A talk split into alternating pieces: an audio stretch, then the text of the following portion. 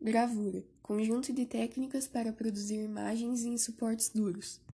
A gravura é uma impressão de imagem, ou seja, ela se repete várias vezes. Ela era muito utilizada para ajudar pessoas analfabetas a entender tais textos por meio da arte.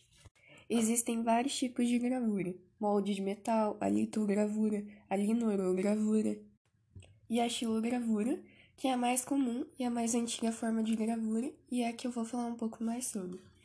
Primeiro, talha-se o desenho em uma placa de madeira, em seguida espalha-se a tinta sobre a placa e ela irá aderir somente nos lugares não talhados.